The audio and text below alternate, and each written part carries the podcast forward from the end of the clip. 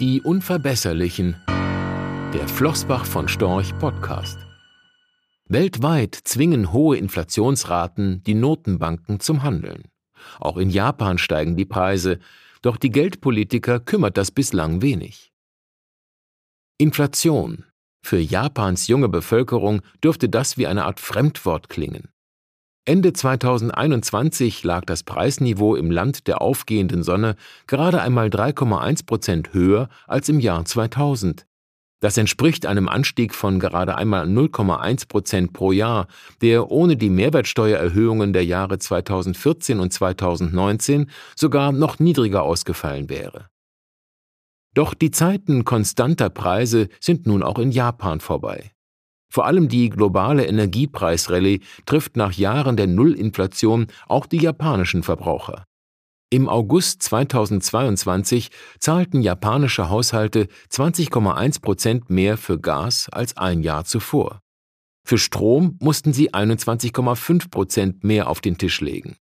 Damit kletterten die japanischen Verbraucherpreise im August um 3,0 Prozent im Vorjahresvergleich. Wer glaubt, dass die aufkeimende Inflationsblüte Japans Notenbanker in Aufruhr versetzt, hat sich allerdings getäuscht. Sie verweisen auf geringes Lohnwachstum und die niedrige Kerninflationsrate ohne Lebensmittel und Energie. Letztere liegt noch immer unterhalb des 2%-Ziels der Notenbank.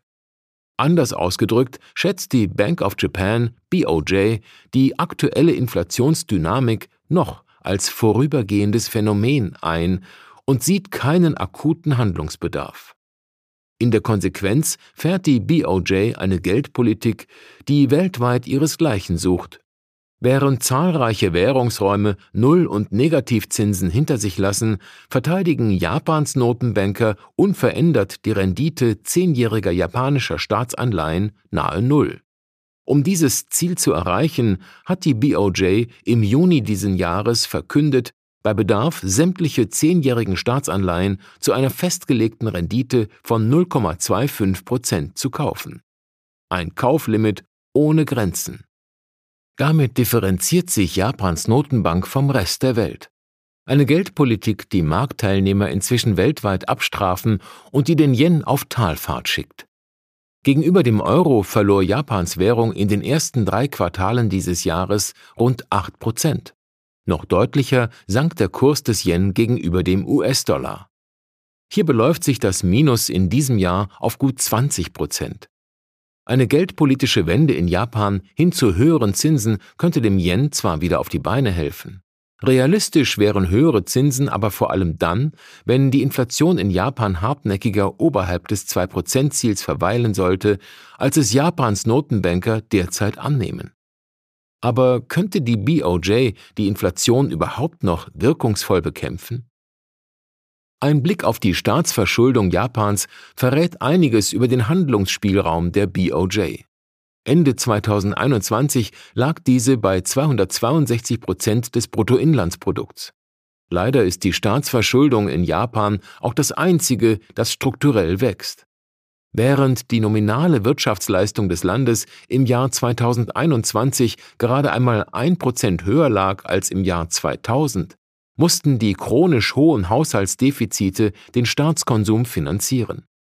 In diesem Jahrtausend lag das jährliche Haushaltsdefizit bei durchschnittlich 5,9 Prozent.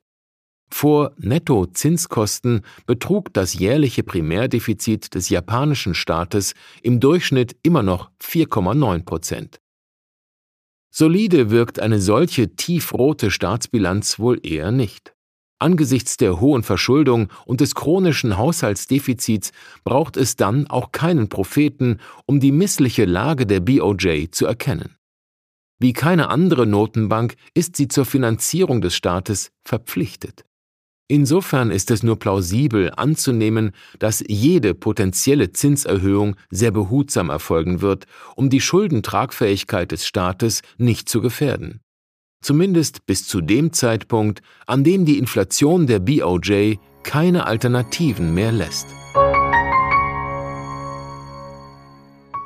Rechtlicher Hinweis. Diese Publikation dient unter anderem als Werbemitteilung. Sie richtet sich ausschließlich an deutschsprachige Anleger mit Wohnsitz bzw. Sitz in Deutschland, Österreich, Luxemburg und in der Schweiz. Die in dieser Veröffentlichung enthaltenen Informationen und zum Ausdruck gebrachten Meinungen geben die Einschätzungen von Floßbach von Storch zum Zeitpunkt der Veröffentlichung wieder und können sich jederzeit ohne vorherige Ankündigung ändern. Angaben zu in die Zukunft gerichteten Aussagen spiegeln die Zukunftserwartung von Floßbach von Storch wider, können aber erheblich von den tatsächlichen Entwicklungen und Ergebnissen abweichen.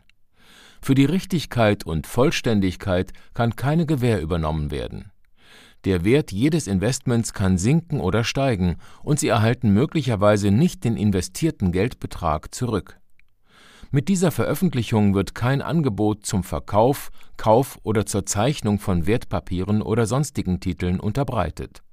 Die enthaltenen Informationen und Einschätzungen stellen keine Anlageberatung oder sonstige Empfehlung dar. Sie ersetzen unter anderem keine individuelle Anlageberatung. Angaben zu historischen Wertentwicklungen sind kein Indikator für zukünftige Wertentwicklungen diese Veröffentlichung unterliegt Urheber Marken und gewerblichen Schutzrechten. Eine Vervielfältigung, Verbreitung, Bereithaltung zum Abruf oder Online-Zugänglichmachung, Übernahme in andere Webseite, der Veröffentlichung ganz oder teilweise in veränderter oder unveränderter Form ist nur nach vorheriger schriftlicher Zustimmung von Floßbach von Storch zulässig ein umfangreiches Glossar zu Themen und Begriffen finden Sie auf www.flossbachvonstorch.com/glossar/. Diese Veröffentlichung unterliegt Urheber-, Marken-, gewerblichen sowie wettbewerbsrechtlichen Schutzrechten. Copyright 2020 Flossbach von Storch. Alle Rechte vorbehalten